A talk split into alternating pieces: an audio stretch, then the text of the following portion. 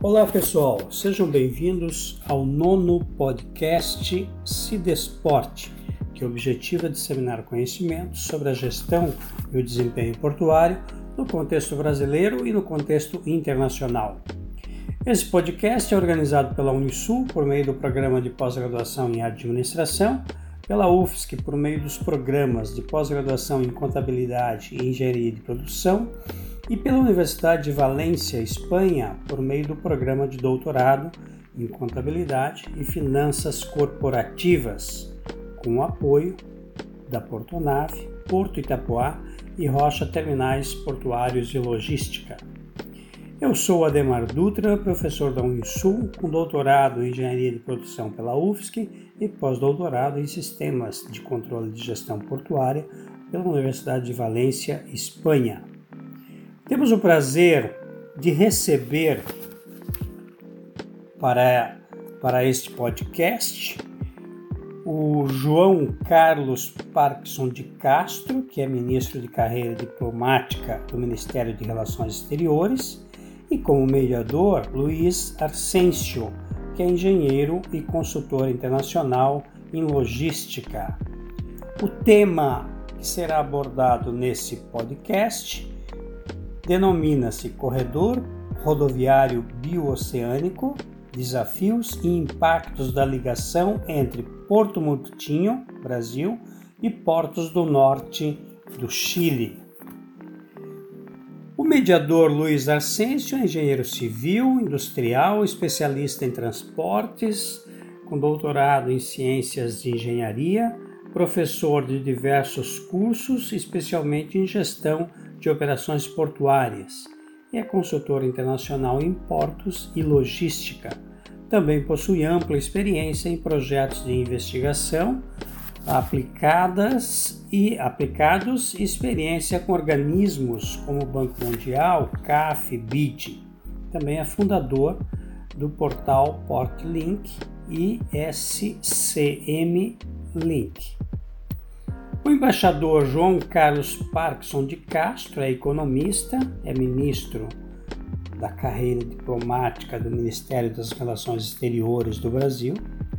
Ele integrou a delegação do Brasil junto à Organização Mundial do Comércio, em Genebra, chefiou em vários países o setor político e o setor econômico de promoção comercial, em Moscou, em Lima, em Paris, é, também chefiou, representou o Brasil junto à OCDE, Clube de Paris, chefiou também eh, na Irlanda do Norte e atualmente é o coordenador nacional dos corredores rodoviários e ferroviário bioceânicos desde 2005. A dinâmica deste podcast envolve inicialmente a exposição do tema pelo ministro João Carlos Parkinson de Castro e após serão formuladas perguntas. Inicialmente eu passo a palavra ao mediador deste evento, Luiz Arcêncio. Luiz, é com você. Bien, muchas gracias nuevamente por la invitación y ahora un saludo a Joao un, amigo en el camino que, nos volvemos a encontrar. Voy a hablar un poco despacio, sé que hay mucha gente eh, que fala portugués eh, principalmente hoy, mas quiero un poco dar un contexto de, este conversatorio el día de hoy que, que Joao nos va a profundizar. Eh, el concepto de corredor logístico es, es toda una oportunidad de fortalecer la integración regional. Ese es un concepto que lo vamos a ir eh, trabajando durante el día de hoy. Eh, la integración regional es una necesidad para nuestras economías, para nuestros estados, para nuestra ciudadanía. Y desde esa perspectiva, el corredor bioceánico o corredor Capricornio de integración eh, puede materializar esa, ese futuro, ese deseo para nuestras naciones desde la mirada atlántica hasta la mirada pacífico. Brevemente comentarles que desde ya hace algún tiempo, yo diría unos dos o tres años atrás, eh, la región norte de Chile ha venido eh, convocando a actores públicos y privados en torno a la necesidad de mejorar nuestras infraestructuras portuarias que inicialmente han estado pensadas en la gran minería del norte de Chile y que ahora miran efectivamente eh, un desenvolvimiento mucho más amplio en términos de carga, en términos de tráficos y en esa perspectiva, eh, hace tres años atrás se ha creado justamente un foro de trabajo en el norte, en Antofagasta y también en Tarapacá, y que confluye obviamente los puertos de Iquique, de los puertos de Mejillones, de um, Antofagasta obviamente, y también eh, pensando una importancia estratégica de Calama, que es toda vez eh, importante a nivel de un puerto terrestre apoyando al corredor el Capricornio. En ese sentido, eh, los puertos se han activado últimamente en proyectos de infraestructura que van a apoyar justamente esta necesidad de mayor integración con las distintas economías. Básicamente, hoy el tráfico de containers, que es por ahora un poco más minoritario, tiene una importante oportunidad de crecimiento en los próximos cinco años. Tanto los puertos de Iquique como Mejillones y Antofagasta están trabajando justamente en ampliar la capacidad de tráfico de containers en sus muelles. En segunda instancia, están desarrollando proyectos en la segunda línea logística denominadas zonas de actividades logísticas, que también van a ser un gran aporte para los servicios de valor agregado a los contenedores y a todo tipo de cargas. Y finalmente, la conectividad terrestre, rodoviaria y ferroviaria también ya tiene una cartera de proyectos que van a llegar justamente a la frontera con Argentina. Y en ese sentido, eh, la visión chilena está fuertemente orientada a este corredor. Y justamente esperamos que las oportunidades que se dan a nivel de gobernanza, de transmitir una experiencia chilena de gobernanza a otros territorios como el no argentino, como el Paraguay, el Chaco Central y también Campo Grande, como vamos a ver el día de hoy, creo que ese es alguno de los caminos de gobernanza, de fortalecimiento de gobernanza logística. Es uno de los temas interesantes que Joao nos va a compartir también el día de hoy, esa necesidad de, trabajar actores públicos y privados para fortalecer justamente los proyectos de infraestructura, la mejora de servicios eh, a lo largo de todo el corredor. Con esto un poco hago esta introducción, partiendo desde la fachada Pacífico. Ahora Joao nos va a explicar un poco las ventajas de aprovechar la fachada pacífica para eh, centro de Sudamérica y particularmente Brasil. Y eh, con eso entonces dejo el pase para nuestro invitado de hoy, Joao Parkinson. Por favor, ya puedes comenzar a, a presentar eh, tu trabalho. Uh, buena, bom, boa tarde, boa, boa noite, aliás, a todo mundo. Muito obrigado pelo convite. Uh, com muito prazer, uh, Luiz, Primero quisiera decir que es una, un gran honor estar acá contigo en, en este evento. Muchísimas gracias por me acompanhar. Uh, bom, uh, o objetivo da minha apresentação é apresentar o corredor rodoviário bioceânico, suas, seus desafios e oportunidades. Eu pediria que passassem a primeira, os primeiros slides, por favor.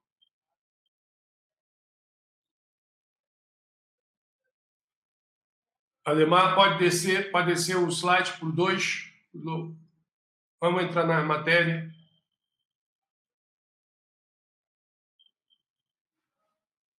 Baixar, baixar, tem que baixar. Não consigo. Aqui. Bom, primeiro, conversa, é, tratar da governança de um corredor.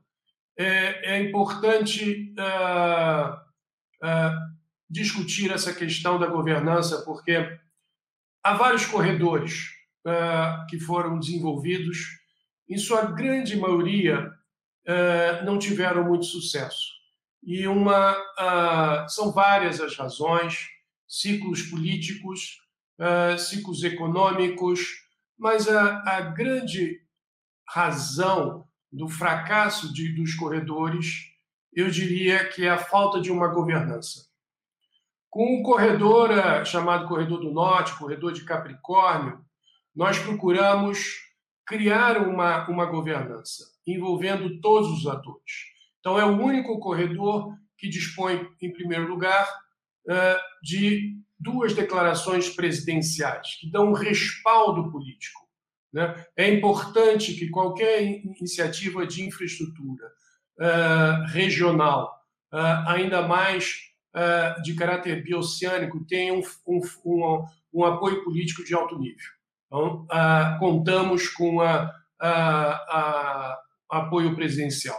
Seguindo, em, em, seguida, é importante que também se, se articulem os interesses econômicos. Nós temos mesmo a mesa de comércio, que se, todos os atores participam, uh, tem o apoio acadêmico também, há uma mesa de, uh, de, para academia, foi criada uma rede universitária integrando todas as universidades do norte do Chile, do, do norte da Argentina, do, do Chaco uh, e, e, de Mato Grosso do Sul. Uh, obviamente, quando você tem apoio presidencial, você tem o envolvimento acadêmico e você tem a articulação dos interesses econômicos, é importantíssimo uh, envolver os atores locais. daí, nesse, nós estamos fazendo um esforço não só de envolver em todas as reuniões eh, que realizamos eh, governadores, intendentes, lideranças locais, eh, mas também construir uma rede de convênios intermunicipais. São acordos de cidades irmãs entre as, as, as, algumas das principais cidades ao longo do corredor. Há uns dias atrás, num evento virtual, foi assinado o convênio de cidade irmã entre Jujuy e Campo Grande. Né? E outras iniciativas dessa natureza estão em curso. Obviamente que, no âmbito desse convênio, criamos grupos de trabalho para motivar as articulações a nível local. Né?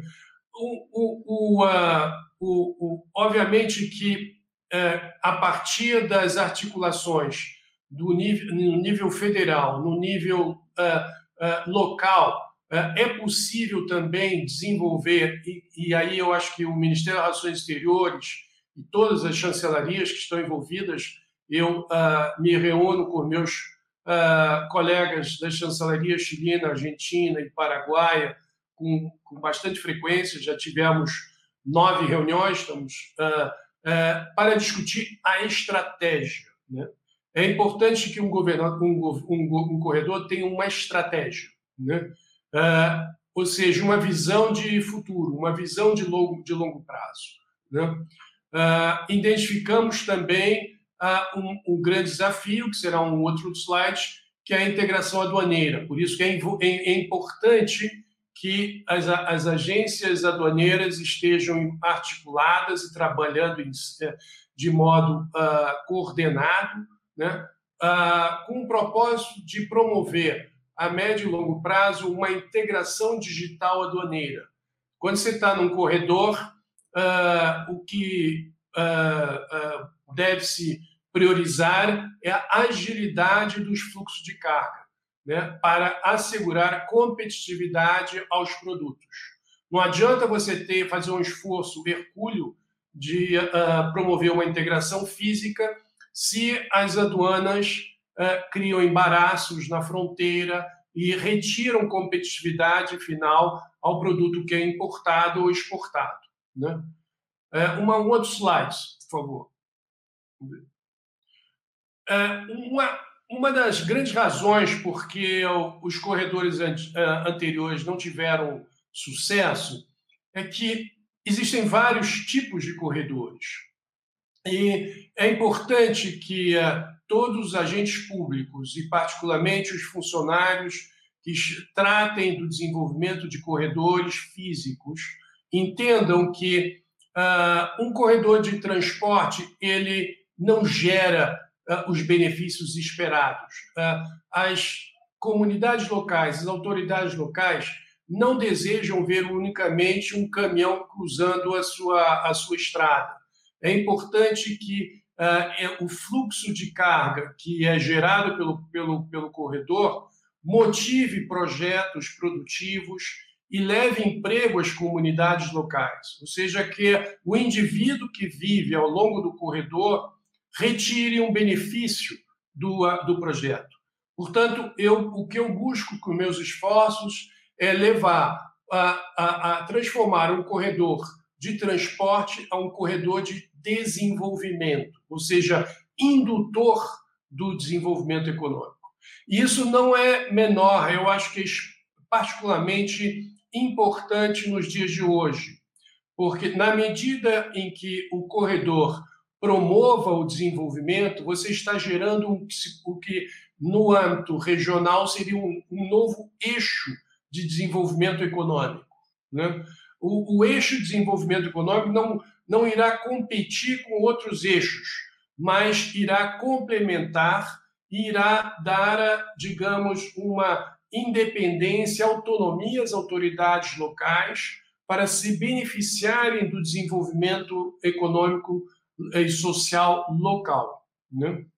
Uh, isso se fará através exatamente uma, da transformação de um corredor econômico num corredor de desenvolvimento.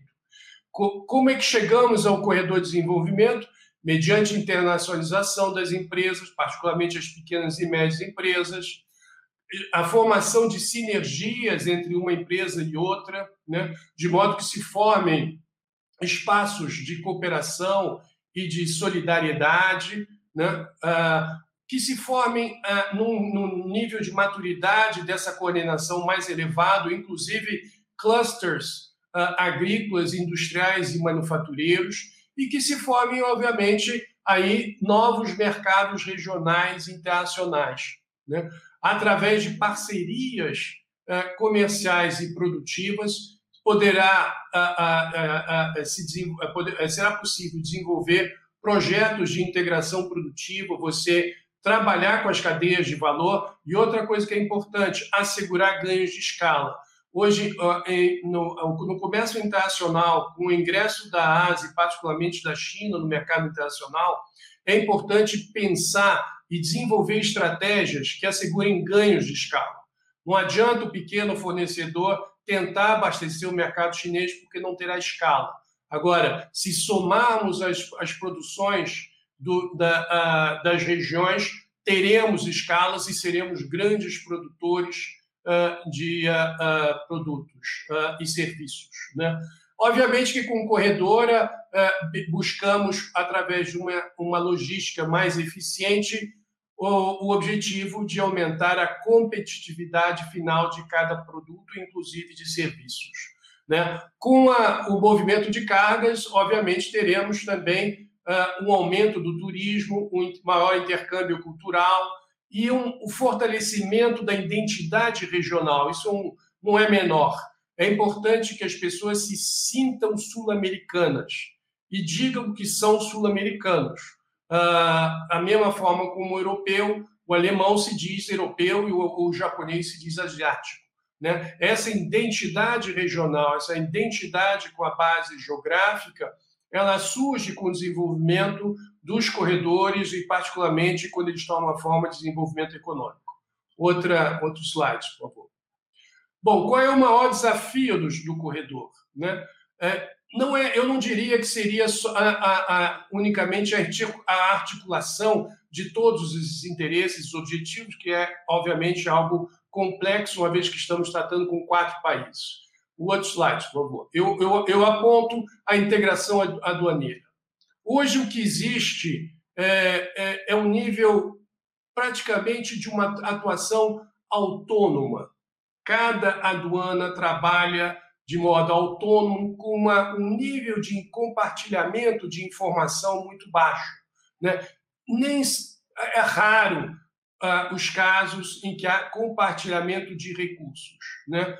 uh, o, o ideal seria chegar a um nível elevado de coordenação e colaboração que poderia permitir, inclusive, responsabilidade compartilhada, ou seja, de modo a, a assegurar a maior eficiência do, no uso dos recursos, eu vou compartilhar uma responsabilidade com o meu colega da fronteira. Né? É, passaríamos, portanto, de um nível extremamente informal, com baixa comunicação e cooperação, para um nível elevado, mais formal, de, de coordenação e colaboração entre os agentes aduaneiros. É objetivo, é objetivo de médio e longo prazo, porque, infelizmente, as, as, os agentes aduaneiros ainda são muito, uh, digamos, refratários a compartilhamento de informações e de recursos, uh, para não dizer compartilhamento de responsabilidades. Né? Mas, obviamente, é, num corredor há um interesse comum de que o trânsito aduaneiro se faça de maneira ágil, eficiente, ao menor tempo. Outros slides, por favor. Então, isso é só uma, documentação que é exigida uh, tanto para importação e para exportação. Obviamente, quando se fala de integração aduaneira uh, por meios digitais, uh, estaríamos procurando digitalizar toda essa informação disponibilizar para o agente e o operador através de dispositivos móveis. Né? esse é um processo que é possível. Na Ásia, já, já se, se logrou esse, esse objetivo uh, e eu não vejo por que não fazer um esforço para, num futuro, espero não muito longínquo, poder digitalizar toda a informação, toda a documentação exigida num processo aduaneiro. Outro, outro slide. Aqui, de modo, significa cooperação e coordenação de todos os agentes envolvidos no processo aduaneiro, que não são poucos. Né? Mas uh, uh, não há só um compartilhamento e uma coordenação de informações. É importante também que os agentes, os indivíduos, o, o elemento humano também esteja coordenado e isso podia, para assegurar a eficiência de modo digital. Outro, outro slide. Uh, exemplos de aduanas jamais integradas, onde há uma coordenação e um compartilhamento mais eficiente de informações, o que, obviamente, uh, uh, resulta num tempo médio de três horas para desembaraço. É o caso da fronteira em Rama entre a Argentina e o Chile, e aí vemos a foto de um centro de controle aduaneiro integrado ou seja, em que o funcionário chileno e o funcionário argentino trabalham lado a lado, uh, processando a mesma documentação e, obviamente, obtendo uh, como resultado um trânsito aduaneiro muito mais rápido e eficiente, apenas três horas. Né? Os slides. Bom, ah, eu, eu elaborei esse slide para que qualquer operador comercial, agente público entenda que uh, o agente aduaneiro tem todo o direito e o Estado não está reduzindo esse direito nem uh, o controlando, no sentido de que é importante assegurar um nível máximo de segurança. No entanto, no entanto, o próprio agente aduaneiro e o próprio governo têm que entender que há outro lado dessa moeda, que é a eficiência logística e a eficiência do, do trânsito uh, aduaneiro, né? que é um, um, direito do operador. O, o, você ficar, o, o ter um transporte, o, o transportista parado numa aduana por 72 horas,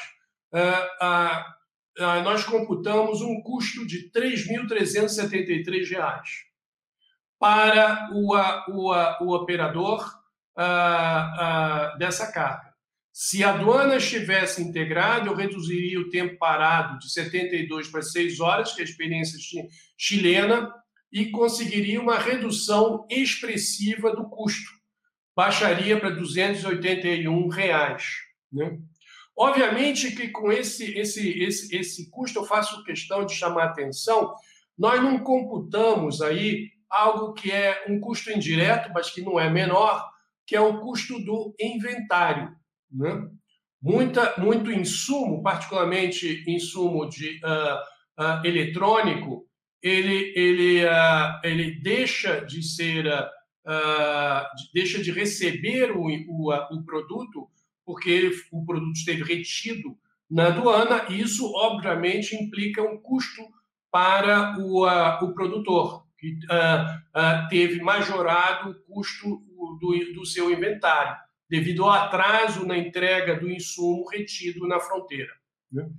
Então, uma integração aduaneira pode reduzir o custo do transporte rodoviário uh, em até 12 vezes. Isso é realmente importante e, e é necessário que uh, as aduanas entendam, que aceitam, aceitem trabalhar de maneira integrada uh, em prol da maior competitividade dos produtos gerados por nossa região. Outra, outra lâmina, por favor. Os requisitos básicos, obviamente, já falei, a informatização. Uh, o monitoramento da carga também em tempo real ajuda tremendamente, porque através de dispositivos móveis eu poderei estar uh, transmitindo todo, de modo antecipado toda a documentação para que se faça análise de risco e, e se reduza o tempo de parada na aduana. O, um operador econômico autorizado, se, quando o controle é feito na própria fábrica, também é uma maneira uh, ágil de você reduzir o tempo de trânsito na fronteira. Uh, mas, como ficou bem claro com a, o exemplo argentino-chileno, uma inspeção única e coordenada através de um centro de controle integrado é a melhor uma maneira mais eficiente de se cruzar uma fronteira com carga. Uh, a integração dos sistemas aduaneiros ela é fruto de uma cooperação internacional, ou seja, são os, a, a, a, a, Receita Federal e os, os, os seus órgãos contrapartes que têm que aceitar uh, compartilhar informação e digitalizar todos os seus dados, de modo que o controle se faça de é, de modo eficiente no menor prazo possível. É importantíssimo, obviamente, a participação do setor privado nessas soluções, porque o setor privado é que vai dar o caráter de urgência, vai assinalar a necessidade de se buscar mais eficiência no trânsito aduaneiro. Né? Ah, trataremos também mais adiante a importância de você ter portos secos, você ter CDs, né, você ter terminais uh, multimodais para a redistribuição de carga, mas isso, uh, obviamente, são uh, iniciativas tomadas pelo setor privado para assegurar ganhos de eficiência em termos de logística, mas que muitas vezes são, se perdem no cruzamento de uma fronteira se esse cruzamento não se faz de maneira eficiente, ágil, ao menor tempo e custo. Né? Outro, outro slide, por favor. Bom, agora entramos um pouco na parte de oportunidades. Outros slides. Eu vou apresentar várias oportunidades. Aqui é um slide simplesmente para dar uma, uma, uma, uma, uma vista, digamos, uh, do que pode representar o corredor. Quer dizer, você pode ter carga saindo de Santos, subindo, cruzando o Canal do Panamá, passando o Estreito de Magalhães, uh, uh, indo para o, o Oceano Índico. Bom, são várias alternativas de rotas. O que nós estamos propondo é um corredor rodoviário que cruzaria o Pacífico ao Atlântico, o Atlântico ao Pacífico. Vocês saíam de Antofagasta até uh, ingressando no território brasileiro por Porto Murtinho, chegando a Campo Grande. Chegando a Campo Grande, obviamente, essa carga poderá ser dirigida ao norte, ao nordeste, a, também ao centro-oeste, como também veremos para o, o sul e sudeste. Né? É, não há concorrência. Uma carga que se destina à Europa, por exemplo, ela será essencialmente mais competitiva e, e a, a, logística será muito mais eficiente se o escoamento se der pelo Atlântico. Agora, a, em função do crescimento do nosso comércio com os países asiáticos, a, transposição do eixo Atlântico para o eixo asiático em termos de crescimento da economia global, aumento da demanda asiática, forte dinamismo das economias chinesa, coreana, para não citar outros países como o próprio Vietnã. É importante que pensemos de maneira estratégica com o desenvolvimento de corredores rodoviários terrestres com isso, nós não estamos fazendo nada demais a não, a não ser replicando experiências que já, já estão em curso, já foram desenvolvidas no passado na América do Norte, na Ásia e no próprio, na própria Europa, uh, em que há, uh, para não citar, também mais recentemente, experiências exitosas na própria África. Outros slides, por favor. Essa é uma descrição mais detalhada da rota, né? saindo de Campo, é, Campo Grande, passando em Carmelo Peralta, onde agora outro motim Carmelo Peralta, há um, um, ponte, uma ponte que está sendo construída. A licitação será, é, o resultado da licitação será divulgado agora em junho, já com a, a empresa vencedora e esperamos que o início da obra se dê no segundo semestre. A pavimentação do Atranchaco, que já está em curso, Uh, Carmelo Peralta Loma Plata, o primeiro tramo da Tranchaco estará disponível no final do ano. Uh, o trecho de Mariscal Cigaribe a Poço Hondo, está em azul, ainda deverá ser licitado. Uh, o governo paraguaio tem emitido títulos da, do Tesouro Público para captação de recursos no mercado financeiro e no, no, caso da ponte, que foi custeada em 85 ah, milhões, estamos usando recursos do fundo de Itaipu. Então, em grande medida, essas, essa, essas duas obras são as únicas obras é, físicas que é, são ainda necessárias para complementar uh, o que a, o, a infraestrutura já existente no Chile, já existente na Argentina. Então, a, a, o corredor deve estar completamente operacional em dois a três anos, né? assim se espera. Né? Uh, a, a, a, malha rodoviária na Argentina e no Chile é de excelente qualidade, assim também como seu sistema portuário. Veremos mais adiante. Né? Outra, outra lâmina, por favor. Vantagens do Oceano Pacífico. Né? Outra lâmina. Isso aqui é importante. Fizemos uma comparação de diversas rotas para confrontar o, uh, o corredor, que seria o eixo Antofagasta-Xangai, em termos de distâncias, em termos de tempo, em termos de alguns custos portuários. Né? O importante se dizer é que, uh, uh, ao confrontar os portos de Santos e Paranaguá com os portos chilenos, há uma, algumas diferenças que são inegáveis que não podemos deixar de registrar. Os portos chilenos são portos naturais, uh, oceânicos, de grande calado, uh, em função da uh, topografia da, da, costa chilena. São portos de profundidade de 10 a 15 metros, dependendo do porto. Né? Sem necessidade de canal de acesso, porque são portos naturais. Né? Então, com isso já se criam algumas vantagens em relação a Santos, né? para não mencionar a, a, a menor distância, a, os, os, a redução de, de tempo e também a redução de alguns custos.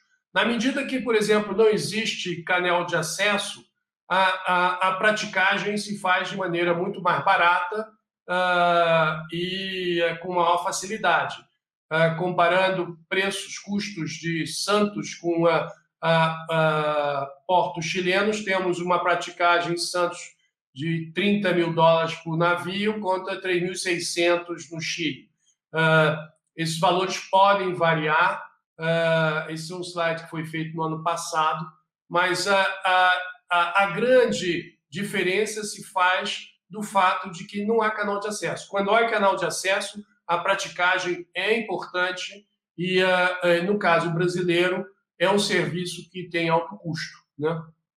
Bom, uh, isso nos dá uma, importantes vantagens de acesso a, a, a, a, a, Ásia. Vou citar, por exemplo, algo que nós estamos começando a estudar para que vocês tenham uma ideia.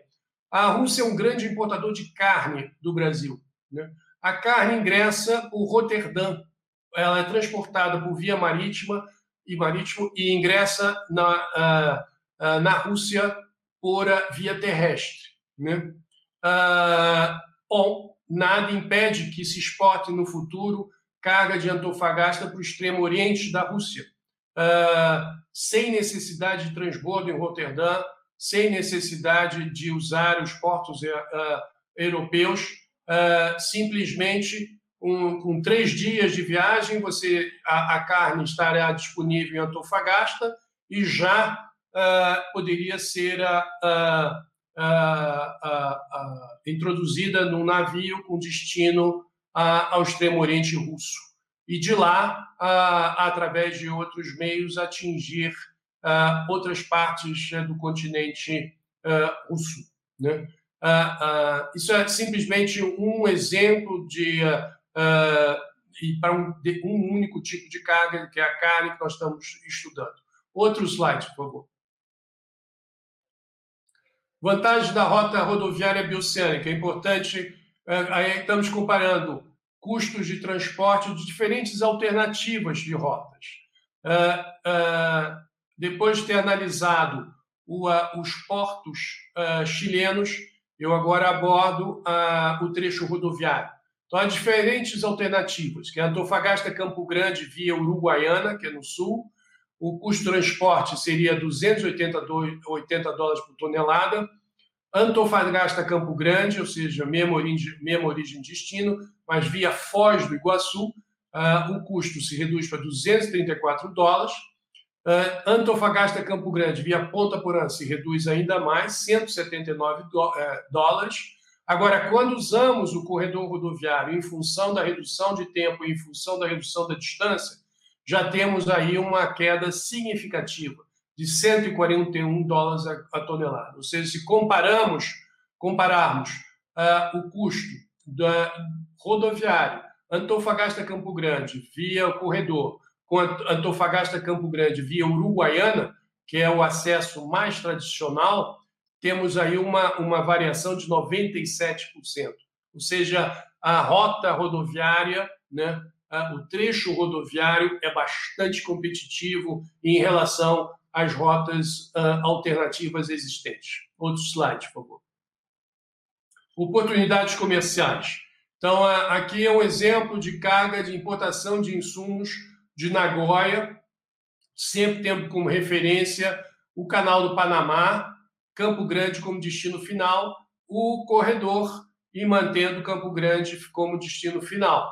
Uma redução de menos 17% do custo logístico. Outro slide.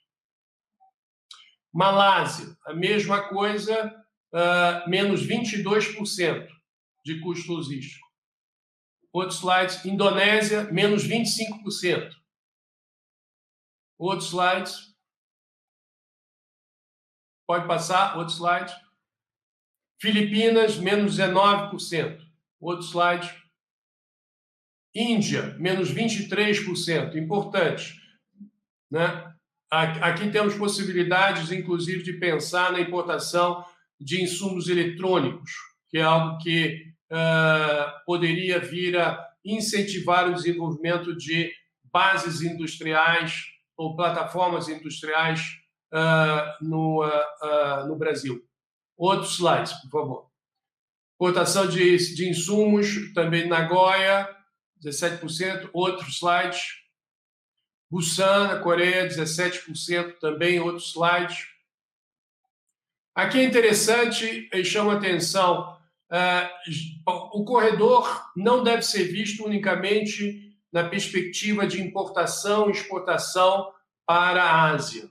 Ah, como eu mencionei no início da minha apresentação, ah, é importante que o corredor gere oportunidades comerciais para todos. Aí vemos um slide, a possibilidade de se importar trigo de Tucumã, na Argentina. Esse trigo, se entrasse por Foz do Iguaçu, teria que ainda ter uma escala em São Paulo, possível, possivelmente seria processado, e transportado para Palmas, a um custo de 246 dólares a tonelada. Agora, se usássemos Salvador de Rui, Porto Murtinho, ou seja, o corredor Campo Grande e Palmas, usando, portanto, o corredor e Campo Grande como um centro distribuidor de carga para o norte do país, teríamos então uma redução de 20%. Então, a, qual é a vantagem do corredor? Acesso a insumos básicos a custos mais baratos, o que vai resultar, obviamente, na oferta de produtos mais baratos, que significa que o consumidor poderá comprar o pão e outros derivados a um custo mais barato, uma vez que a importação do trigo argentino se deu de maneira mais eficiente e menos onerosa. Né? Uh, exportação de carne, vantagens também, que é outra possibilidade. Pensando uh, na exportação de carne de Campo Grande para a Índia. Né? Se fôssemos passar pelo Porto de Santos, Canal do Panamá, a, até chegar à Índia, o custo seria 538 dólares a tonelada. Se usássemos Campo Grande, Antofagasta, através do corredor, usando a rota conforme foi descrita, com todas as suas vantagens, o transporte marítimo a partir de, de, de Antofagasta para a Índia, teríamos uma, uma redução de 18% no custo. É, baixaria de 538 para 437 dólares a tonelada. Outra, outro slide, por favor. Campo Grande agora como centro distribuidor de cargas. Né? É, por quê? Vemos, obviamente, que em vez de ingressar com a mercadoria é, pelo sul do país, ou seja, por São Borjas, Uruguaiana, por Foz, o produto entraria por Mato Grosso do Sul. Então, isso permite, permitiria, obviamente, que uh, esse produto fosse redistribuído para o norte, para o, uh, o nordeste, para o centro-oeste brasileiro usando Campo Grande como um grande centro distribuidor uh, regional. Isso se estaria conforme ao, diante do fato de que as regiões do centro-oeste e do norte do país, o nível de renda per capita tem crescido, o PIB per capita também tem crescido, né? de modo que vamos encontrar uma demanda forte para produtos que poderão ser redirecionados em direção a esses mercados pujantes e que, é importante se diga, não conhecem a, a, a, a fartura da oferta sul-americana. É, por quê? como a logística atual privilegia o ingresso no território brasileiro pelo sul, por São Borja Uruguaiana, esses produtos são obrigados a enfrentar uh, um transporte rodoviário caro do, do, Rio Grande do Sul até o norte, o nordeste, né? normalmente com parada em São Paulo para intermediação da, da, da, da, da venda uh, uh, e uma última pernada rodoviária em direção ao destino final. Isso torna um produto extremamente caro e explica por que não vemos com facilidade, com fartura, com diversidade, uh, produtos chilenos, argentinos, uruguaios, paraguaios, em cidades como Sorriso, como Palmas, como São Luís, né, para citar apenas alguns, algumas cidades. Né? com o corredor o que se pretende é complementar a logística nacional, hoje centralizada no eixo Buenos Aires-São Paulo, com uh, um, um, novo eixo complementar, que seria Antofagasta-Campo Grande. Né?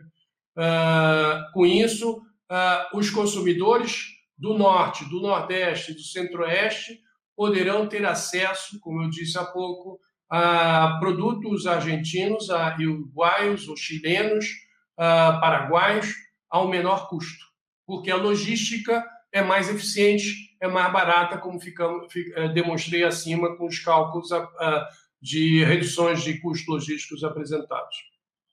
Outro slide. É, é a mesma ideia, obviamente que Aí nós estamos entrando em alguns aspectos de logística, como a, uh, para, a importância de privilegiar Campo Grande pela a sua localização central. No passado, quando eu comecei a tratar o, o corredor, sempre se dizia que Mato Grosso do Sul, e particularmente o sudoeste do estado, era um cotovelo logístico do Brasil. Né?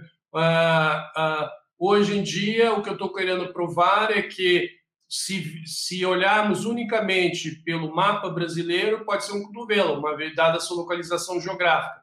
Agora, se olharmos no mapa da América do Sul, Campo Grande, o centro-oeste brasileiro está no centro do continente.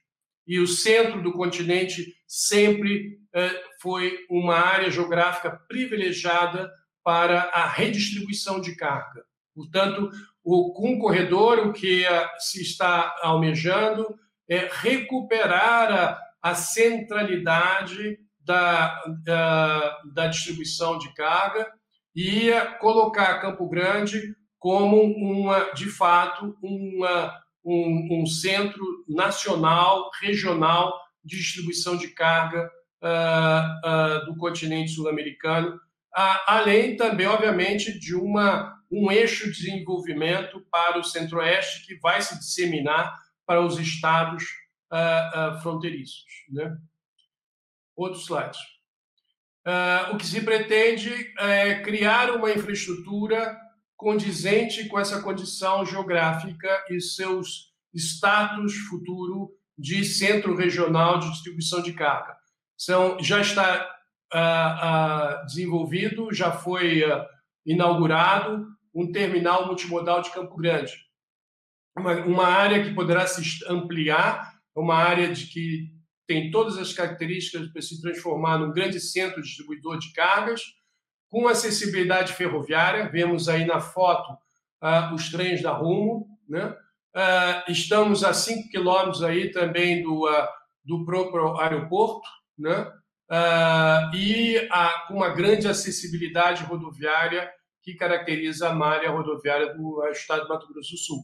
Portanto, é, a, a, ideia também é implantar ao lado do terminal multimodal, futuramente, um porto seco, né?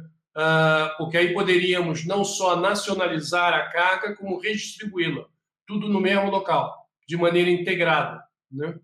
Ah, essa, essa é a ideia. Ah, outro slide. Aqui o aeroporto também, que estamos procurando captar carga, voos regionais, Estamos fazendo um trabalho do, do, do ProSul de modo a desenvolver voos regionais para o porto de Campo Grande, que é um aeroporto internacional, mas, sobretudo, também eh, promover o transporte de carga por via aérea. Um exemplo clássico seria possível, por exemplo, trazer containers de Antofagasta de peixe pescado, salmão. Hoje, esse, os containers de, de, de salmão vão para São Paulo, para Viracopos, uh, e são depois destinados a, ao, ao, norte do Brasil, a Campo Grande, com a, o custo da intermediação e do transporte rodoviário.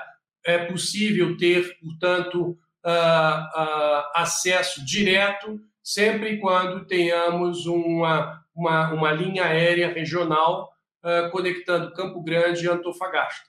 Né? Outra lâmina. Aqui é uma outra, outro estudo que nós estivemos fazendo também para mostrar algo interessante uh, e que eu diria que ganhou mais interesse. Né?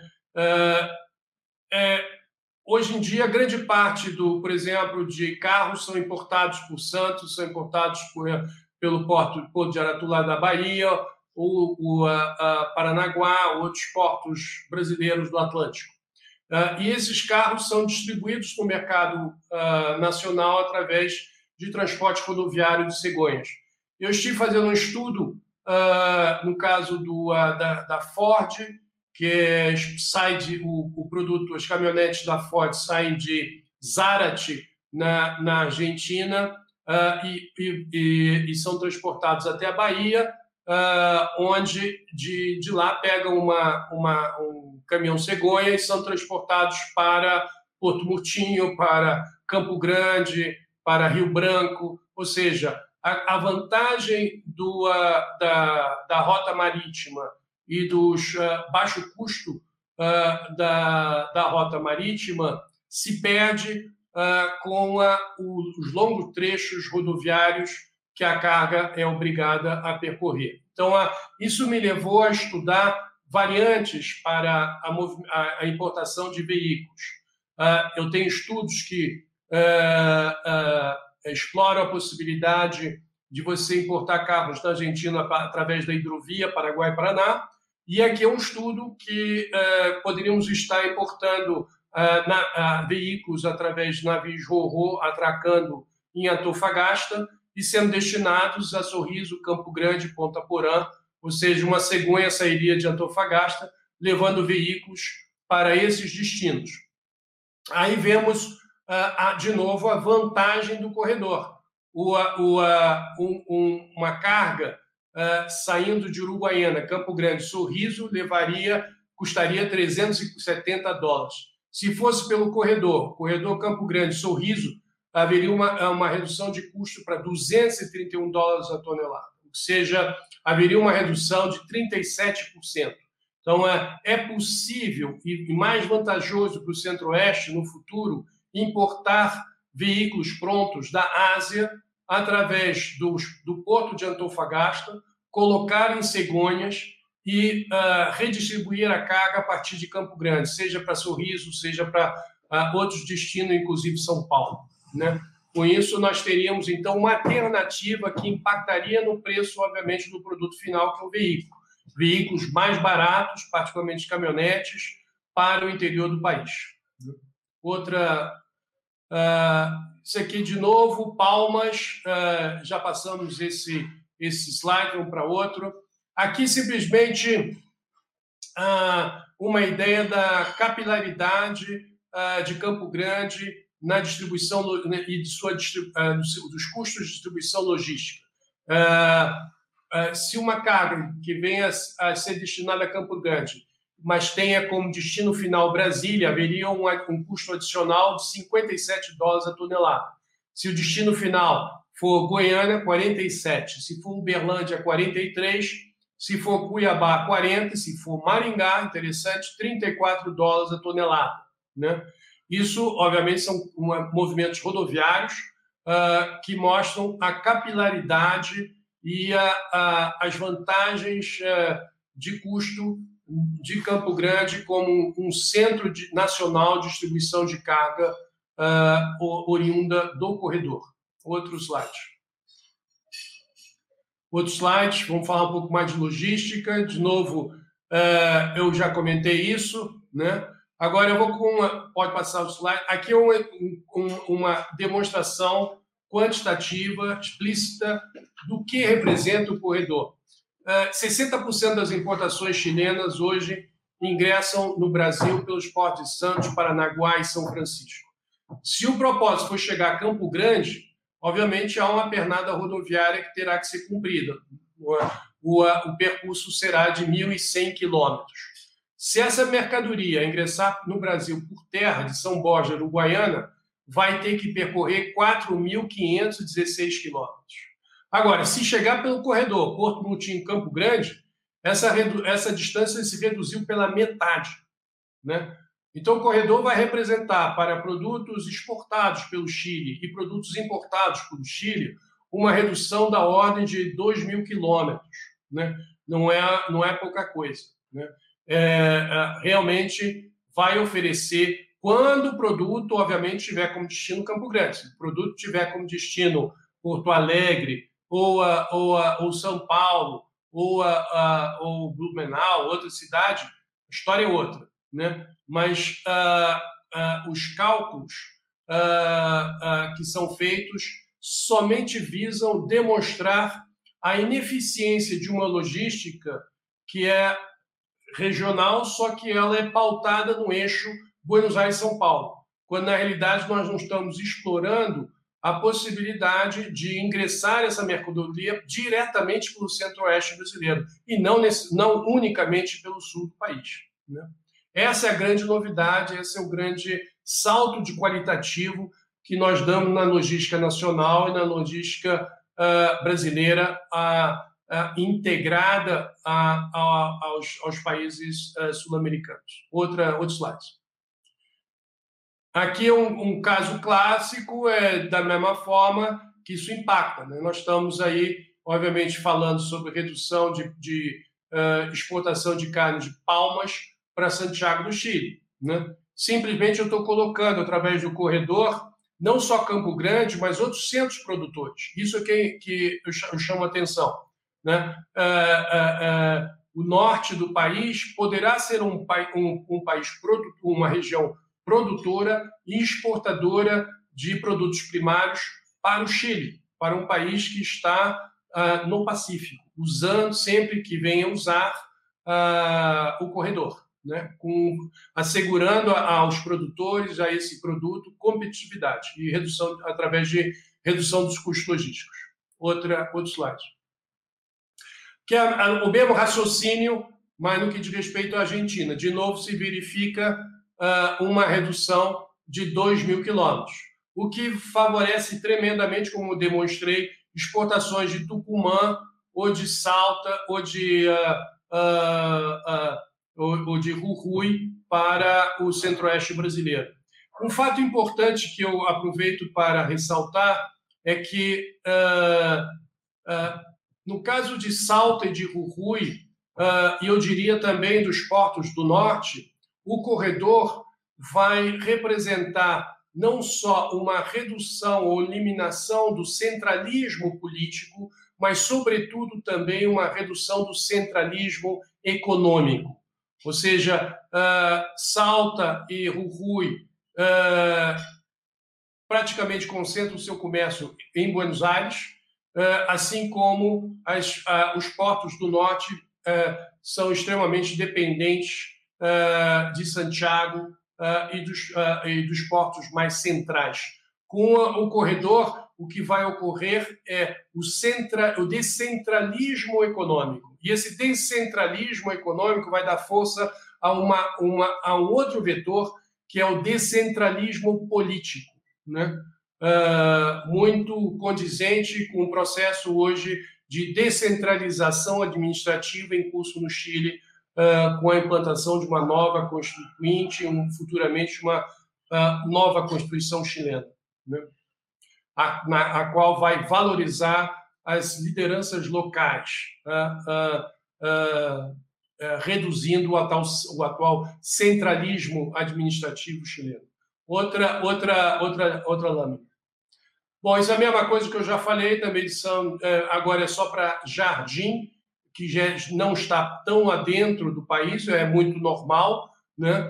Quanto mais adentro, menor, menor as vantagens logísticas.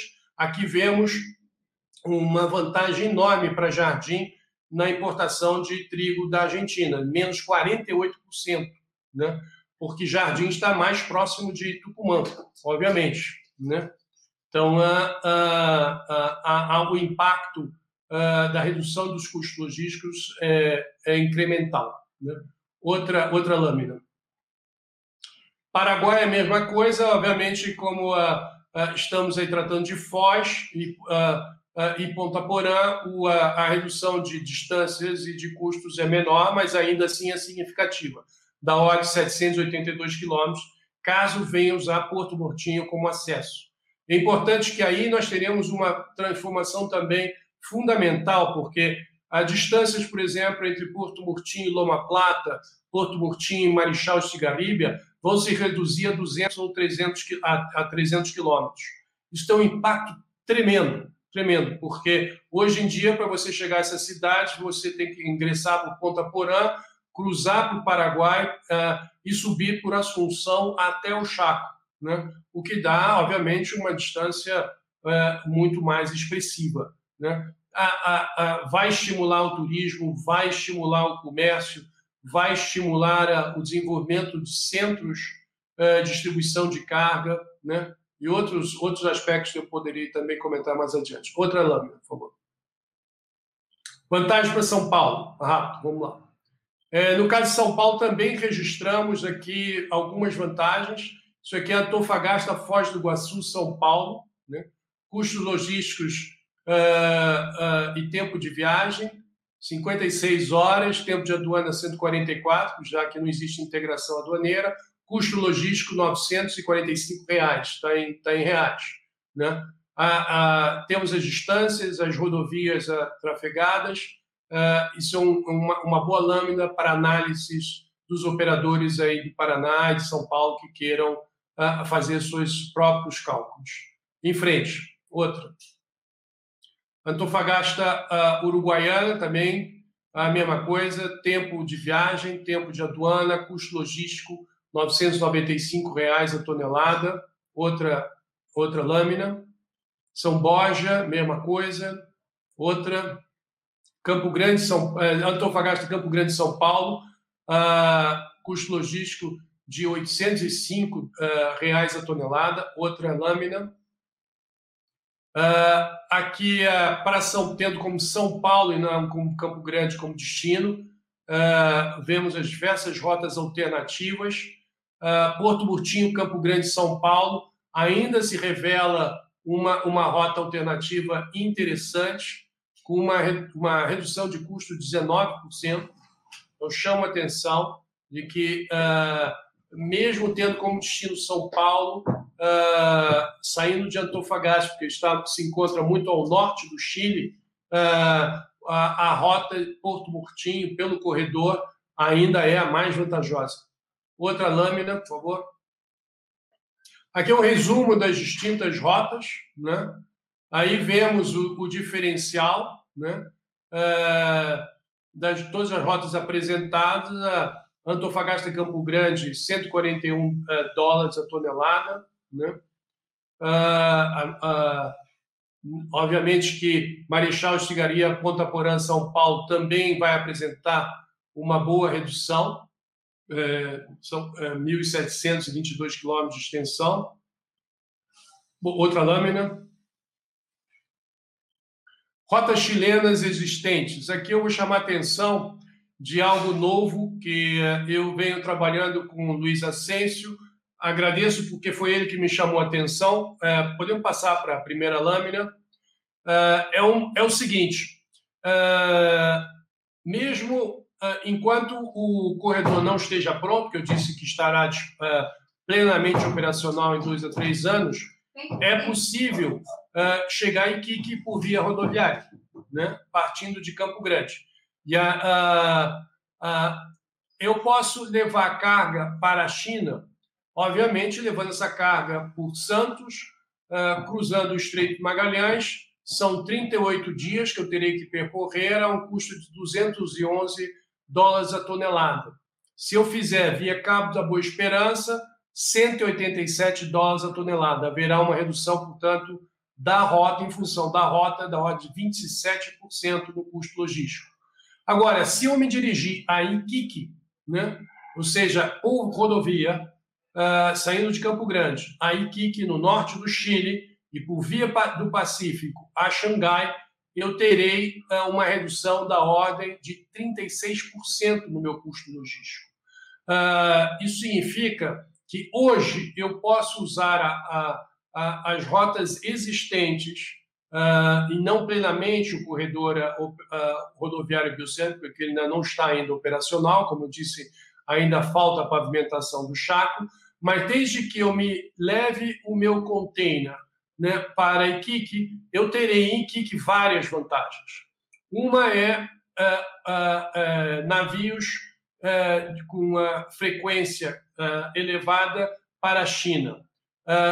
Dois, é um porto de, com grande movimentação de containers, então eu poderia levar minha carga desconsolidada num caminhão e consolidada consolidá-la com a, os containers disponíveis no porto. Uh, terei uh, uh, a vantagem de uma frequência marítima direta para Hong Kong. Né? um porto de, de, de, de, grande calado, com possibilidade de acessar Cape Size para transporte de carga containerizada. Então, a, a, há vantagens operacionais, além de vantagens logísticas importantes. E não terei uh, que enfrentar eventuais congestionamentos que todos sabemos que existem no Porto de Santos. Infelizmente, essa é a realidade. Uh, não há garantia de que você chegando no Porto de Santos, você poderá embarcar o seu container imediatamente.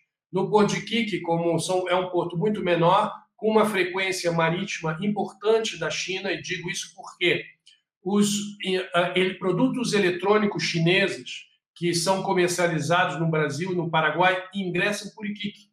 Uh, Iquique é a única cidade uh, no Chile, ou uma das, uh, que, devido à importância do tráfico marítimo com a China, tem um, um, consulado geral da China em Iquique, facilitando todos os trâmites aduaneiros, além de, obviamente, uma experiência acumulada uh, com esse, esse, esse tráfico uh, uh, de muitos anos. Então, há vantagens em sair com esse, esse produto por, uh, por Iquique.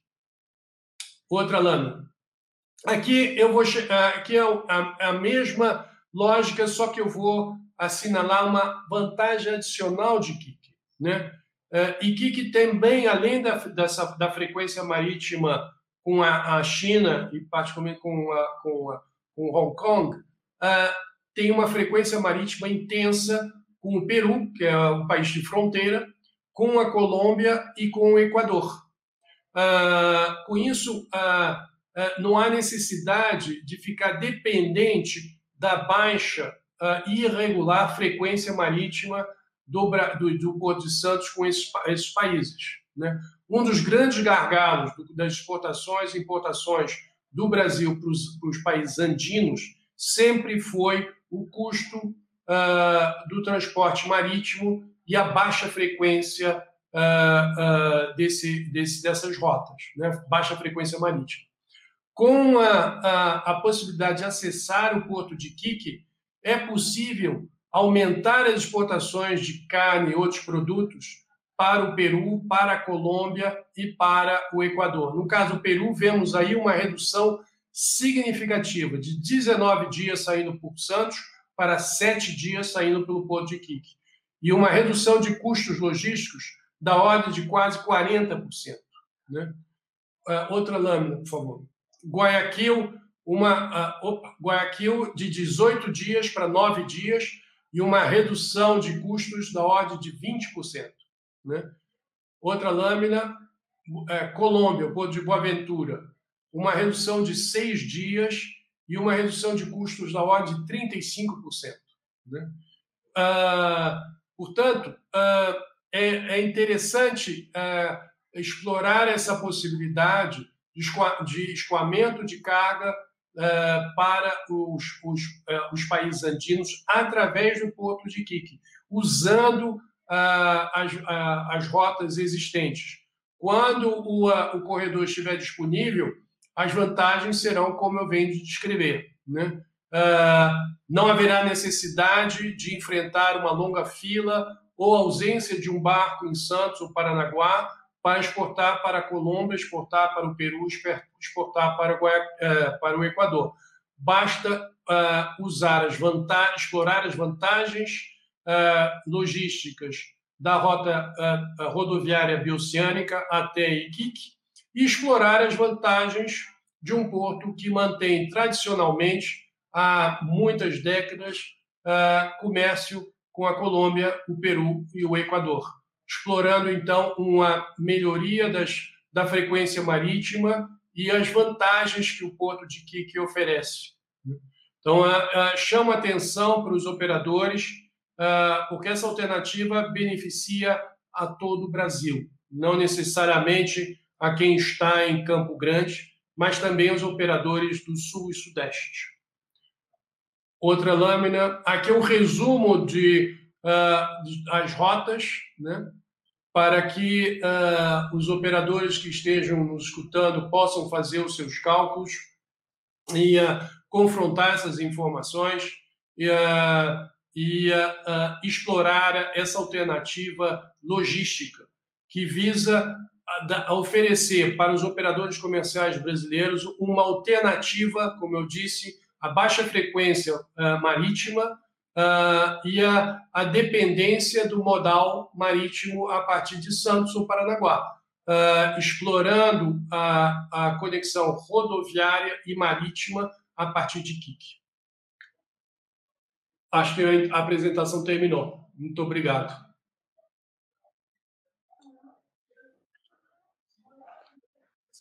Ok, Joao, muchas gracias eh, por tu presentación. Excelente exposición sobre todos los tópicos, todos los temas involucrados en, en todos estos años, ¿no? De, de intercambio de información, de intercambio de ideas, de conversar con operadores reales y explorar también alternativas de transporte marítimo y naviero, como terminaste de ver ahí. Creo muy, muy relevante lo que dijiste en términos de de que es una gran oportunidad para una descentralización económica de los territorios. Si bien es cierto, todo se piensa mucho desde, desde lo que puede ser Brasilia, de lo que puede ser Asunción, Buenos Aires y Santiago de Chile, eh, los territorios necesitan eh, mayor oportunidad de conectividad y en ese sentido el corredor bioceánico ofrece esta oportunidad de eh, acortar los tiempos y mejorar la cantidad de servicios y disponer de más servicios para las exportaciones y también para incrementar las importaciones. Yo quiero también destacar de tu presentación el, esfuerzo que tiene que seguir desarrollando este comité eh, multilateral entre los países, porque las aduanas particularmente tienen un rol muy importante que cumplir aquí. Eh, el esfuerzo entre Chile y Argentina eh, es importante, se ha venido desarrollando muy fuertemente la plataforma terrestre Los Andes, en Mendoza Los Andes, que es un, yo diría, un caso de éxito que hay que replicar en el norte de Chile. Y en ese sentido, eh, el, el, proyecto, los, los mejoras en Jama, eh, han ido siguiendo un poco ese ejemplo y ahora hay que complementarlo con infraestructura complementaria, por ejemplo, en el lado de Chile, en, en el punto de Calama, ¿no? Que sería obviamente una situación similar a lo que ocurre entre los Libertadores y los Andes, que está a algunos kilómetros posteriores al cruce fronterizo, porque hacer operaciones de inspección a 3.000 metros de altura no es muy adecuado. Entonces, eh, se tiene que disponer de áreas eh, importantes para poder hacer esas operaciones y de ahí, obviamente, eh, redireccionar el flujo hacia Iquique, hacia Antofagasta o hacia el centro de Chile, ¿no? Em, entonces, dejas planteado muchos desafíos. También creo yo importante que hoy, hoy, ya hay alternativas para un gran porcentaje de exportadores brasileños, por ejemplo, que aprovechen el corredor y aprovechen de acceder a los mercados de Colombia, de Ecuador y del Perú, que siguen creciendo, se siguen desarrollando Em, y creo que es una alternativa real que hay que tratar de difundir un poco más entre los actuales eh, productores brasileños que tienen o pueden abrir nuevos mercados o tienen clientes que se atienden vía marítima por Atlántico. Creo que la oportunidad del corredor eh, es, es, es interesante para desarrollar nuevos mercados en estos países. En esos países son más de 60 millones de habitantes muy cerca de los puertos viviendo y eso te da una alternativa muy interesante de los países andinos eh, viviendo muy cerca de los puertos y en ese sentido para el Brasil puede ser muy interesante explotar eso. Quiero iniciar, Joao, con una, una pregunta para que nos puedas ayudar em, a entender cómo Campo Grande ha podido o ha avanzado em, en desarrollar una gobernanza propia, una gobernanza público-privada. ¿Cuál ha sido tu experiencia de reuniones con actores de Campo Grande para ir justamente articulando eh, una oferta logística integrada.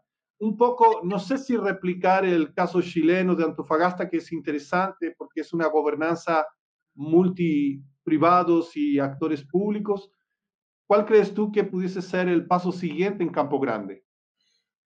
Bueno, lo que yo ya hice, uh, o que eu já, eu já fiz em Campo Grande e o que uh, uh, pretendo desenvolver ainda no Mato Grosso Sul. Uh, primeiro lugar, uh, qualquer projeto de infraestrutura física ele tem que ser apresentado de uma maneira uh, fácil uh, para que qualquer indivíduo compreenda o impacto e veja benefícios que ele poderá extrair em função desse esforço governamental. no passado, sempre uh, houve críticas de que as obras eram feitas para atender interesses políticos, uh, atender prioridades nacionais conjunturais. Uh, e o importante é, eu sempre defendi a ideia que o corredor é um projeto estratégico. Isso, acredito que hoje a comunidade empresarial e a classe política sul-mato-grossense compreendem perfeitamente a importância do corredor rodoviário bioceânico para o Centro-Oeste e para Mato Grosso do Sul em particular, uh, em função do seu caráter estratégico. Né? Uh, isso se dá diante do, uh, do fato que eu salientei, que Mato Grosso do Sul e Campo Grande deixam de ser cotovelos logísticos e passam a ser centros regionais logísticos, né, distribuição de carga. Um outro aspecto também que é importante é captivar, uh, atrair as lideranças locais. Né? Com o corredor, uh, foi possível uh, atrair investimentos para o entorno de Porto Murtinho. Foram desenvolvidos já seis terminais fluviais no, no entorno de Porto Murtinho, que é a, a entrada do corredor. Né? Isso significa que uma cidade que vivia da, do turismo da pesca passou a ter agora como a principal atividade o movimento portuário, a, a concentração de cargas, investimentos de toda a ordem, né? Uh, não só no, no, setor hoteleiro, serviços, mas tudo que acompanha investimentos portuários. Né? Então, isso significou uma mudança para a cidade. Então, a, a, a, os prefeitos e as autoridades locais e a própria comunidade local percebeu a importância uh, e o benefício que uh, essa obra poderá uh, levar para cada um desses indivíduos né? e para os, os municípios. Né? Bom, é, tivemos também aí um trabalho importante, porque eu sempre tive acostumado a trabalhar com a academia, portanto, também há um envolvimento da academia uh, e eu me refiro a todas as universidades, federal, estadual, universidades privadas, uh, envolvidas no estudo do, uh, do corredor e de seu impacto no Centro-Oeste e no Mato Grosso do Sul. Né?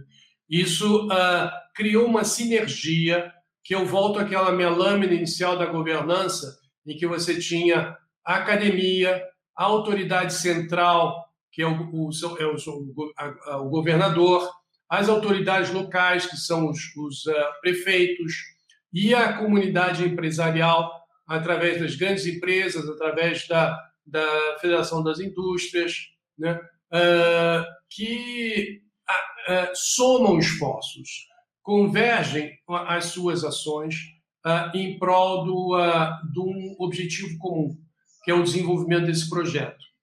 Além disso, uh, eu também coloquei na governança, é importantíssimo o apoio político.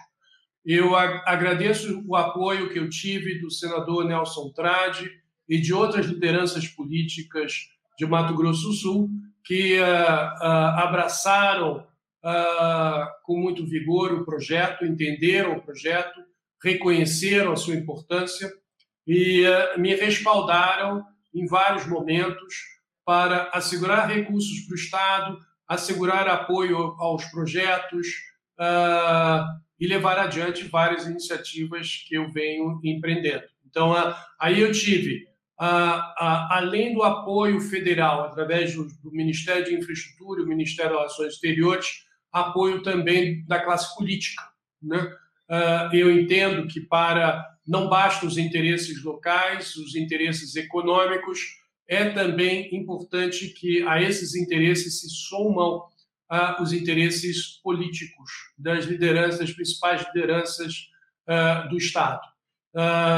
através de um trabalho que eu, eu, desenvolvi ao longo dos anos, consegui consolidar ou convergir a, a, atuação desses diversos autores numa única direção, que era em, a favor do desenvolvimento do corredor e da conclusão do, do projeto. Isso acabou me levando, obviamente, a apoio, ressalto também do deputado Marum, para a obtenção de recursos da, de Itaipu e a, o, a, o, financiamento da ponte. Né? 85 milhões de dólares captados do fundo de Itaipu, né? aportes brasileiros a, a, a Itaipu Binacional. Uh, num acordo com o governo paraguaio, nós financiamos a segunda ponte de Foz e o governo paraguaio, em contrapartida, financia a, a ponte de Carmelo Peralta Porto Moutinho. E os dois projetos estão andando, acontendo. Uh, como eu disse, a, a licitação, resultado da licitação da ponte deve ser anunciada agora, dia 1 de julho. Perfecto, Joao. Hay un par de preguntas que, que nos hace el público respecto a la infraestructura. Eh, una referida a cómo es tu visión sobre el uso ferroviario en este corredor Y la segunda eh, pregunta es un poco cómo es tu mirada de los puertos eh, chilenos. ¿Qué tienen, qué fortalezas y debilidades tienen? Perfeito. Uh, bom, uh, obviamente que eu não trabalho unicamente com eixo rodoviário. Uh, em outras lâminas, outras, outras apresentações, eu aprofundei meu, meus entendimentos sobre a importância da hidrovia Paraguai-Paraná para salientar o modal hidroviário, mas também sou coordenador nacional da, dos do projetos eh, ferroviários bioceânicos. Hoje, pela manhã, por exemplo, estive conversando com a Belgrano Cargas Norte, com a Ferronor, com a Ferrovia Boliviana e também com a, a, a, a Malha Oeste, a Rumo, sobre a possibilidade de uma integração ferroviária uh, Corumbá-Antofagasta. Uh, né? Eh, é possível, tudo em bitola métrica, utilizando as conexões já existentes. Há, um, há, pequenas obras que têm que ser feitas, são três, três pontes que têm que ser reconstruídas na fronteira da Bolívia com a Argentina, são 32 milhões de, de, uh, de dólares. Agora, isso não é nada considerando que, uh, realizada essa obra, essas obras, né, eu terei uma integração ferroviária entre São Paulo e o norte da Argentina, né? e, e por uma extensão com a, o, a, o, Pacífico. Né? A possibilidade de você movimentar carga é impressionante, que só vai alimentar também o corredor rodoviário, valorizando centros de distribuição de carga, como games, como Pericos, como Iacuíba, como Santa Cruz, como Campo Grande e vários outros locais onde há uma interconexão dos modais. Né? Os centros logísticos se desenvolvem e quando uh, os modais de transporte se cruzam, particularmente. E a, a Ferronor uh, é a conexão ferroviária última que permitiria a carga chegar aos portos chilenos. Os portos chilenos eles têm eh, são de diversas de diversa índole, né?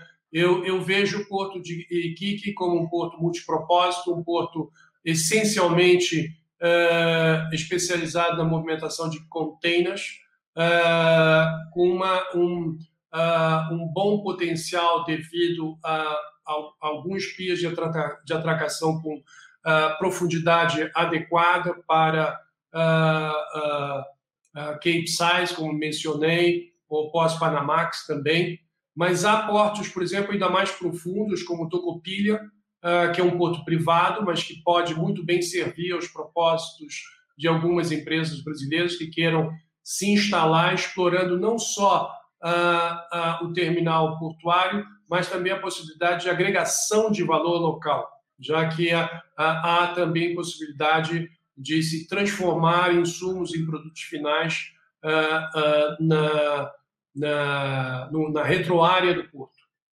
Já portos como Antofagasta, o porto urbano, o porto de Mejillones e o porto de Angamos são essencialmente portos mineiros. Então, a ideia aí é explorar um pouco a experiência chilena com a movimentação de mineral uh, para uh, analisar a possibilidade de escoar minério por, pelo Pacífico, uh, também como incentivar esses portos, essencialmente minerais, para se transformarem em portos multipropósitos, ampliando o movimento de carga containerizada, cargas, particularmente carga de produtos perecíveis, né? o que vai levar a, a, a os portos norte-chilenos a realizar investimentos em, por exemplo, aumentar a sua capacidade de armazenamento a frio, porque, obviamente, não estão preparados para receber sementes ou não estão preparados para receber carne, no sentido de que um porto uh, uh, que movimenta cobre, concentrados de cobre, não precisa ter uma capacidade de armazenamento a frio.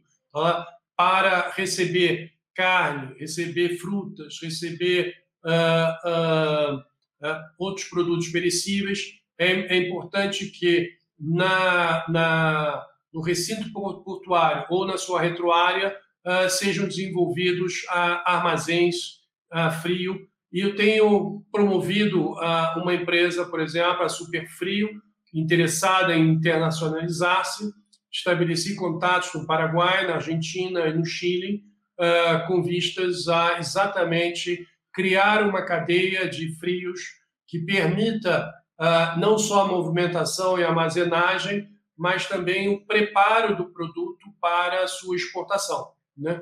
Uh, chamo também a atenção algo, Luiz, que é interessante para vocês e para todos os ouvintes, a, a, a pedido do Ministério das Relações Exteriores, a CEPAL está realizando um estudo uh, que deve concluir no próximo mês, uh, em que, primeiro, mapeou toda a capacidade de armazenamento a frio, com a localização geográfica de cada armazém em todo o Cone Sul uh, do, da América do Sul, seja cobrindo Chile, Argentina, Paraguai, Uruguai, Brasil.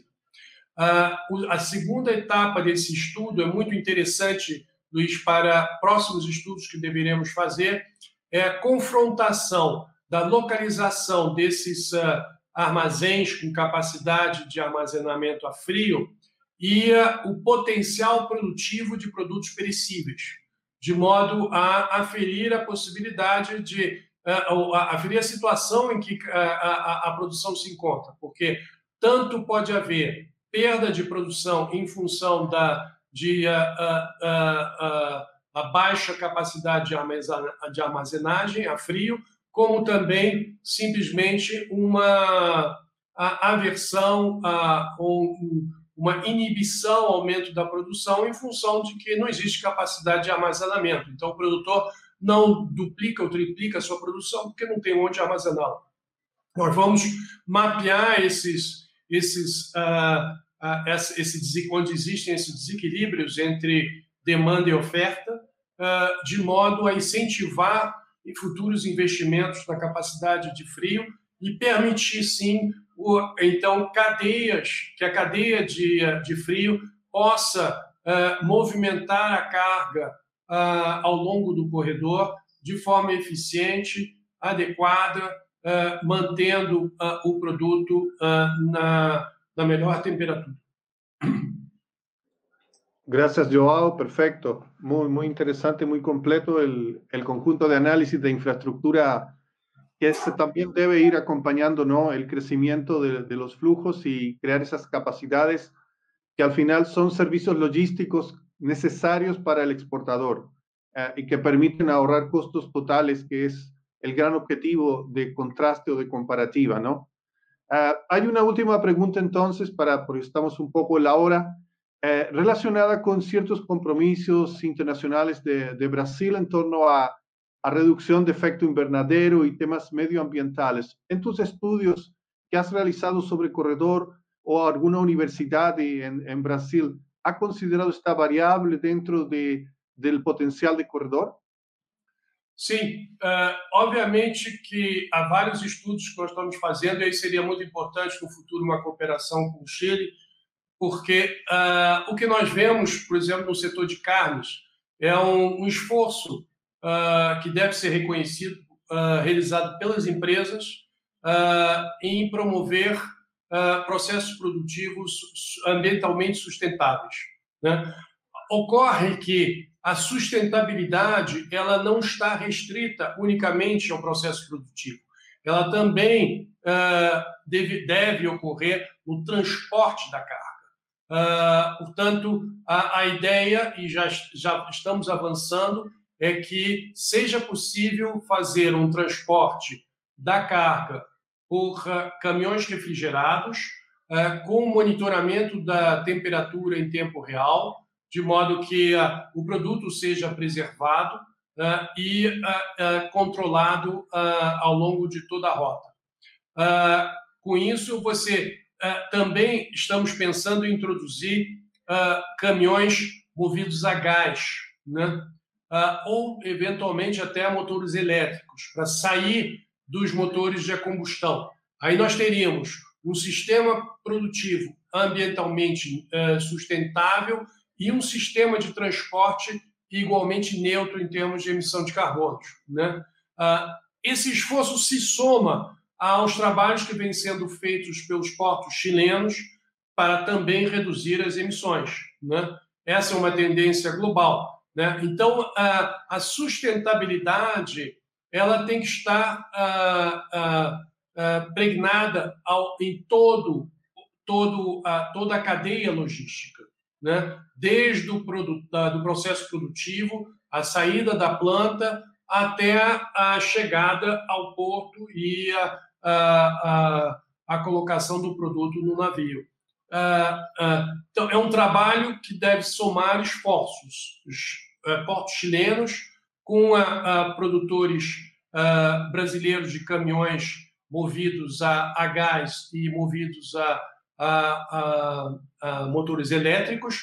A Scania, Volvo já foram sondadas. Nós estamos devemos este ano, até logo seja autorizada a, a, a, transposição da fronteira, fazer projetos pilotos, mandando carga com a, caminhões da Scania movidos a, a, gás né, para, para o Chile. Né? É, é, importante dizer que no Chile e na Argentina a, a, a utilização de veículos de transportes a gás é algo já existente. No Brasil é, está ainda incipiente, mas há também no Chile uma experiência com hidrogênio verde, que é algo que também nos interessa, né? Uh, e que poderia também ser uma, uma alternativa futura. Uh, há interesse também do Brasil de é, é, é, replicar a experiência chilena e norte-argentina com o desenvolvimento de parques eólicos e parques solares, porque Mato Grosso do Sul, para se transformar numa base industrial, diversificar sua atividade produtiva com o desenvolvimento de uh, atividades produtivas intensivas de energia, precisa aumentar sua oferta de energia. Diante da dificuldade de construção de usinas hidrelétricas, a opção mais barata e mais eficiente para o produtor é a energia solar. Então, há todo um esforço também que vem sendo feito com as prefeituras para implantar fazendas solares nos municípios né, gerando também energia limpa. E nós teríamos, então, geração de energia limpa, processo produtivo limpo, sistema de transporte mais limpo e portos uh, também operando uh, mediante processos limpos. Bien, João, entonces ahí está el desafío, ¿no? Avanzar ahora en facilitación del comercio, posteriormente en logística y finalmente que el corredor sea un corredor inteligente, que un corredor que equilibra producción, sistemas de transporte y crecimiento social. Eh, por mi parte, estoy agradecido de la invitación. Yo voy ahora a dar la palabra a Ademar, al profesor Ademar, para que haga el cierre. É, muito obrigado. Eu agradeço né, o ministro João Carlos pela brilhante exposição, um tema muito relevante e um tema que apresenta ganhos para todos, né, para toda uma cadeia logística né, e logística portuária. Parabéns, ministro, excelente. Eu gostaria de agradecer também o Luiz Ascencio pela brilhante mediação agradecer todos que participaram, né, pelo canal do YouTube, as perguntas e quinzenalmente nós estaremos fazendo lives com o objetivo de disseminar conhecimentos associados à gestão portuária. Esse é o grande objetivo. Eu gostaria de convidar inicialmente o Luiz Ascenso para as suas considerações finais, por favor. Sim, estou un poco redondeando ideas, este, los puntos importantes de la presentación es la descentralización económica política y tratar de evolucionar el corredor desde una situación en donde es muy importante la facilitación del comercio, de difundir esto a los productores, a los exportadores e importadores. Posteriormente, la logística pasa a ser un eslabón fundamental como los servicios logísticos y finalmente como Joao lo ha dejado expresado, el corredor tiene que evolucionar algo inteligente y sustentable en el tiempo. Por eso Muito es bem. um pouco de cierre. Muito bem. Ministro João Carlos, suas considerações finais, por favor. Bom, eu diria que é importante, é, em qualquer coisa que você faça na vida, buscar sempre ser inovador, né? buscar soluções alternativas é, com uma motivação é, aberta, sincera, de buscar benefícios para todos. Não há projetos que vigorem no tempo ou mesmo se desenvolvam se esses projetos beneficiam apenas a uns poucos. É importante que beneficiem a todos. Nesse sentido, uh, o corredor nunca foi visto, uh, eu nunca defendi como sendo um, um corredor meramente exportador. É um corredor promotor do desenvolvimento econômico e social, ou seja, também com inclusão social, porque uh, temos uma preocupação de mitigar efeitos negativos através de várias iniciativas que visam a incorporar as, as comunidades locais uh, em todos esses trabalhos de movimentação de carga, de investimentos, ah, ah, de ah, modernização da logística. E, por último, dizer que, através do corredor, como foi bem lembrado o Luiz, é algo que, algo que é muito contemporâneo, que nós estamos vendo, é um, uma, um crescimento do poder político da, das lideranças locais. Então, o corredor, na medida em que vai promover descentralismo econômico comercial vai também dar autonomia, maior autonomia às autoridades locais. Né? Uh, e isso no plano regional. Estamos falando de dar maior autonomia às províncias do norte, às, às províncias também, aos portos do norte do Chile, à região do Chaco e ao próprio centro-oeste brasileiro. Né?